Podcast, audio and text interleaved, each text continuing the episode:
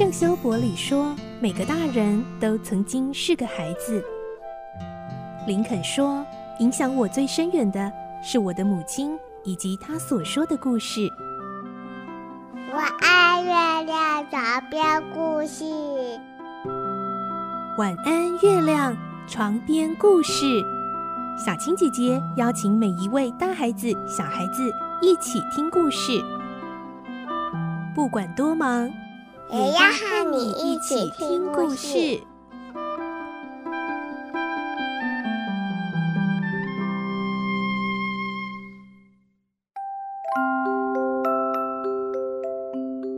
晚安，欢迎你和我们一起听故事。我是小青姐姐，我们继续来听小公主。今天是二十二集的故事，我们会听到面对命运突如其来的打击，莎拉虽然非常悲伤，但还是平静的接受。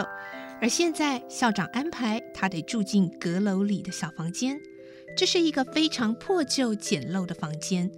莎拉的第一个晚上将会怎么度过呢？来听今天的故事。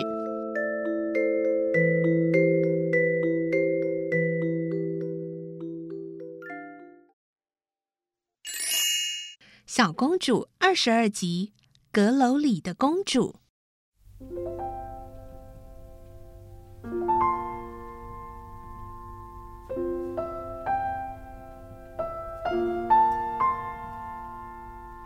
小姐，你好可怜哦，好不幸啊！马勒特也哭个不停，两人相拥哭了一会儿。马勒特擦擦眼泪说。小姐，我被校长解雇了，现在后就要回去了，以后恐怕没有机会见到小姐。小姐，请你自己多多保重。谢谢你，马勒特，我们相处那么久，你对我太好了，我不知道该怎样感谢你，我一辈子都不会忘记你的。我也永远不会忘记你，请你保重。我相信后像你这么好的人，绝不会寂寞的，幸福后一定还会回到你身上。谢谢你，你也要保重。假如你以后还要照顾别人家的小姐，请你也要像对待我那样对待别人。是的，小姐。马勒特又用双手遮起脸哭了。那么，再见了，马勒特小姐，再见了。莎拉目送马勒特离去的背影，片刻才鼓起勇气走向阁楼的房间。她想。大家都离我远去了，爸爸，马勒特，还有我的幸福。大颗大颗的眼泪一滴滴滑下他的脸颊。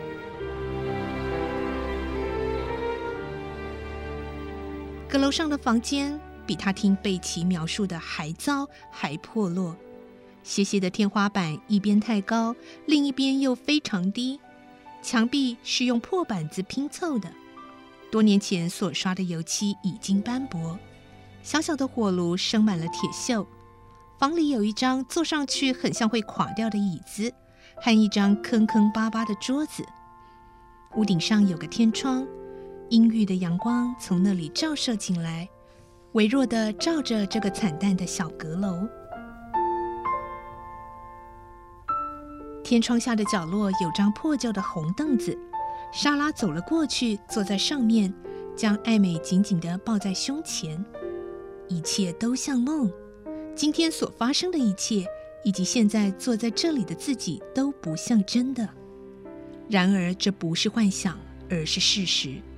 说不定从前那个幸福的莎拉，才是幻想出来的。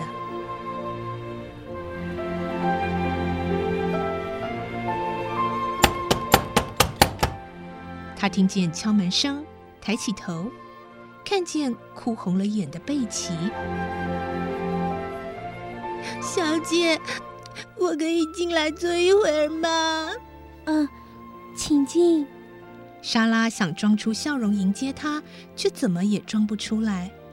贝奇走进房间，坐在莎拉面前。我都听说了，真没想到你会遇到这种事。莎拉看到贝奇哭，自己也不禁流下眼泪。她告诉贝奇：“我以前不是跟你说过吗？我们都是同样的女孩，幸和不幸只是机遇不同而已。你看。”这句话现在不是得到证明了吗？我们现在的身份相同，我也不再是公主了。不，小姐，在我心里，您永远是公主。无论发生什么变故，您都不会失去公主的尊贵。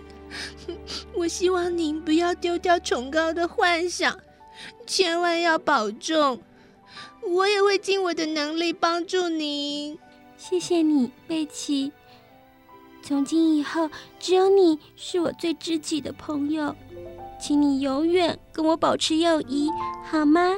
小姐，您太客气了，我才应该要求小姐和我保持友谊呢。贝奇，不管我多么辛苦和难过，我都会好好的工作。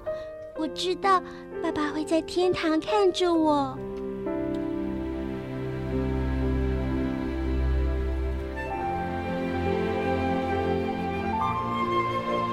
莎拉恐怕永远也忘不了第一次睡在阁楼的情景，她整夜都沉浸在悲伤中，久久不能入睡。朦胧中总是看见死去父亲的幻影，每次惊醒，他便在心里对自己说：“爸爸去世了，我不能再见到他了。”他越是这样想，越是伤心。像有块石头压在心头的沉重，床铺像石头般冰冷，又只有一条破旧的毯子御寒。夜深了，外面刮起强烈的北风，风声像不知名的东西在屋顶上嚎叫。墙洞里和地板上不时传来吱吱吱以及嘎吱嘎吱啃东西的声音。大概是贝奇所说的老鼠吧。莎拉害怕极了，有一次还被吓得跳下床。她想点灯看个究竟，可是这里连蜡烛都没有。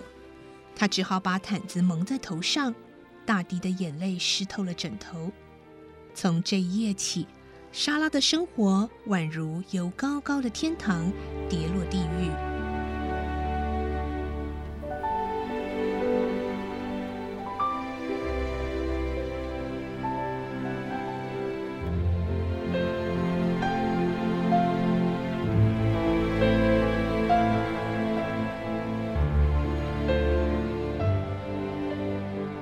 第二天早上，他走进餐厅，便看见拉比亚坐在以前他坐的位子上。校长冷冷地对他说：“莎拉，你要开始工作了，先去照顾低年级的学生用餐。以后你要早一点起床才行。你看，乐蒂又打翻茶杯了。”莎拉安静地走到低年级的桌边，拉比亚得意地看着他。摆出骄傲的神态，杰茜和其他平日嫉妒莎拉的学生也都扮起鬼脸来嘲笑她。莎拉若无其事地张罗低年级的学生用餐。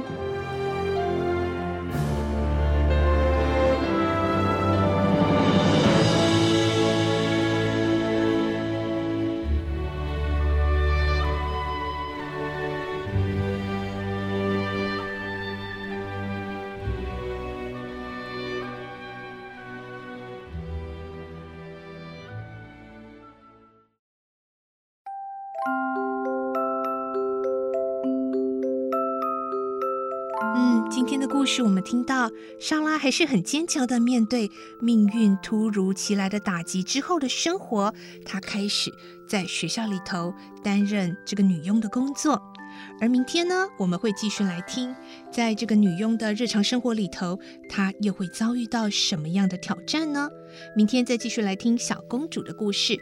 我是小青姐姐，我们明天见了，晚安，拜拜。小朋友要睡觉了，晚安。